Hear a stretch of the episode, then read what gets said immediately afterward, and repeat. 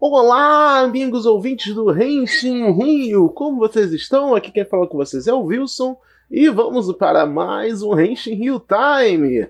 E vamos falar do episódio 15 de Kikai Sentai Zenkaiger.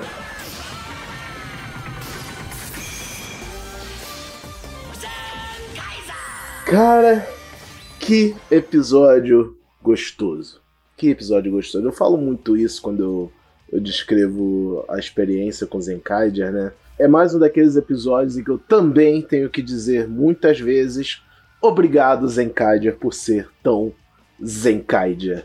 Né? A gente teve aí como tema desse episódio uma vibe retrô, uma vibe nostálgica, e o monstro da semana era justamente sobre isso, era o Retro World, né? o mundo retrô, e o poder dele era de regredir o tempo nas coisas, né? Então trazer essa vibe era showa do Super Sentai para as coisas, né? Todo mundo ficou vestido dessa época, a cidade envelheceu de certa forma, né? E no começo parecia até algo positivo, as pessoas estavam curtindo a vibe retrô, né? E isso me, me fez refletir muito sobre o que eu sinto sobre nostalgia. Né? Eu geralmente digo muito que eu não gosto de nostalgia, porque o conceito de nostalgia, principalmente na cultura pop, ficou uma coisa muito tóxica para mim. No meio tokusatsu, então, rapaz, nem se fala. E eu, mas eu não vou entrar muito a fundo nisso não. Dentro da série, ele vai os dois lados da moeda, né, da nostalgia. O primeiro lado, que é essa, esse saudosismo, essa coisa gostosa de lembrar de tempos mais simples, tempos mais menos complicados, onde as coisas eram divertidas à sua forma, coisas que é, fazíamos antigamente que hoje em dia a gente nem faz mais, né? E tinham seu charme na época, mas hoje em dia com certeza as coisas são bem melhores com tecnologia, etc.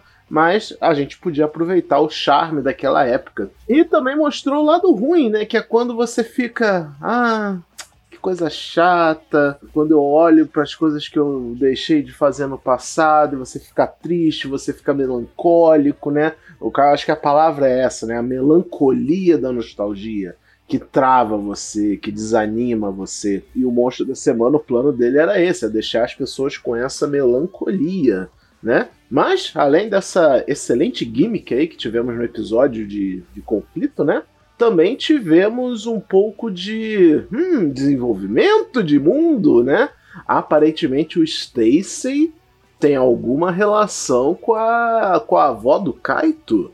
É? Será que ela é a mãe do Stacy? Será que ela também é a avó do, do Stacy? Hum, vamos ter que acompanhar a Zenkaide aí para ver aonde isso vai dar. Fora isso, episódio padrão, a gente teve uma homenagem a Time Ranger, que foi pontual. Risadas de fundo, né? e, cara, foi muito bom ter o, o uso deles da, da moeda de Time Ranger. Foi muito legal mesmo. Né? E a luta de Mecha também foi muito boa, foi legal. Tivemos referência a Ultraman, vejam só, né? Tivemos referência ao Somatsu-san eu acho que não necessariamente o Osomatsu-san, né? Mas é aquele personagem do Osomatsu-san que faz Chi! Né? Que é aquela pose lá, porque o Osomatsu-san é um show de comédia da era show, então invoca essa nostalgia, etc. Né? Bem legal. E a gente tem que é, reconhecer, né, que essa, esse episódio ele foi gravado lá nos estúdios de Kyoto da Toei, né, que é a cidade cenográfica que a Toei tem lá, que tem esse visual de Japão antigo, né? Então toda vez que eles precisam usar esse tipo de coisa nas séries, é para lá que eles vão. E é isso, galera. Esse foi o nosso episódio 15 de Zenkaiger. Estou ansioso por episódio 16. Zenkaiger continua muito bom. Muito obrigado por me ouvirem e eu passo aqui o microfone virtual para o Igor para falar sobre o episódio da semana de Kamen Rider Saber que já se encaminha aí para a sua reta final. Valeu, galera. Fala galera, Igor na área, com Kamen Rider Saber número 39. Estamos aí, quase 40 episódios. Então, vamos lá. Essa semana Depois de muita pancadaria e altas confusões com aquela galerinha do mal. Quer dizer, depois do, do Salomon levar finalmente a porrada, uma porrada tremenda do Cross Saber, chegamos a um, um episódio cotidiano, entre aspas, né? Meio que finalmente, depois de uns bons meses de, de treta e tensão constante, a galera pode respirar. E até quem apareceu só pra tretar agora está podendo, tá mostrando seu lado sem treta, por assim dizer, né? O Kento voltando ao seu estado normal.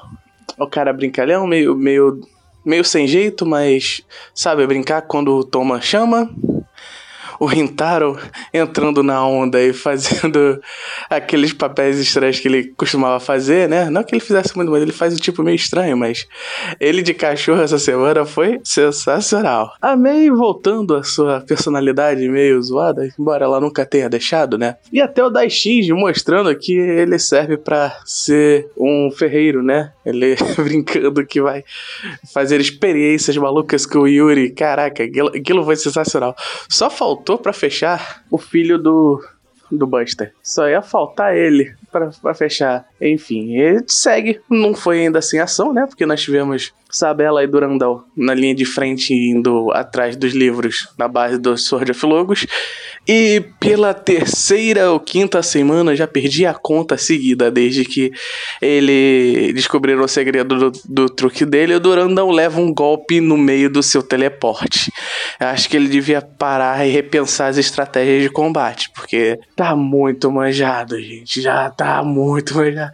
Até ele levar porrada já tá triste tá previsível. Ele sempre vai levar a apoialada seu inimigo ver. O cara vai para pão. Enfim. Com livros recebidos, o Toma resolve falar com o Sword of Logos, o Master of Logos, sobre a razão dele. A razão dele é porque eu quero, eu tô entediado. Meu Deus. É, eu esperava que realmente a, a, missão dele fosse vazia, mas, poxa, foi, tão, foi vazio até na declaração. Vamos dizer, vamos combinar. O pessoal tem bastante, visto bastante reclamar aí do, do, pessoal. Não da atuação, né? Mas da motivação dele. Ele realmente parece meio forçado. E agora que a voz dele meio que ainda deu uma piorada com, com a forma do Solomon. Agora ele tá. A voz tá destoando muito do, do, do personagem. E tá ficando muito zoado. Enfim, agora finalmente manjaram que os Meguidos estão junto com o Master of Logos, né?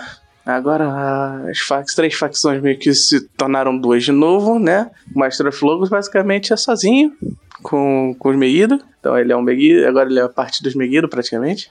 E a Sword of Logos.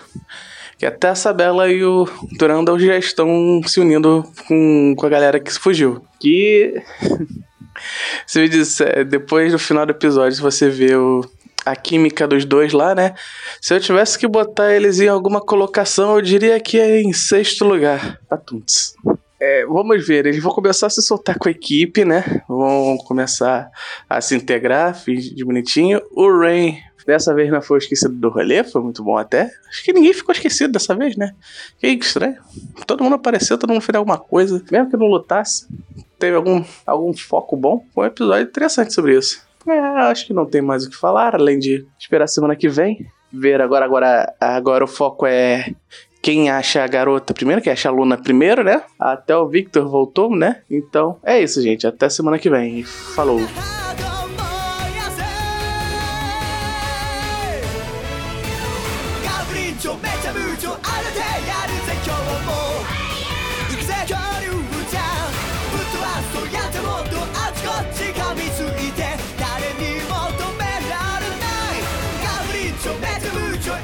知らない牙。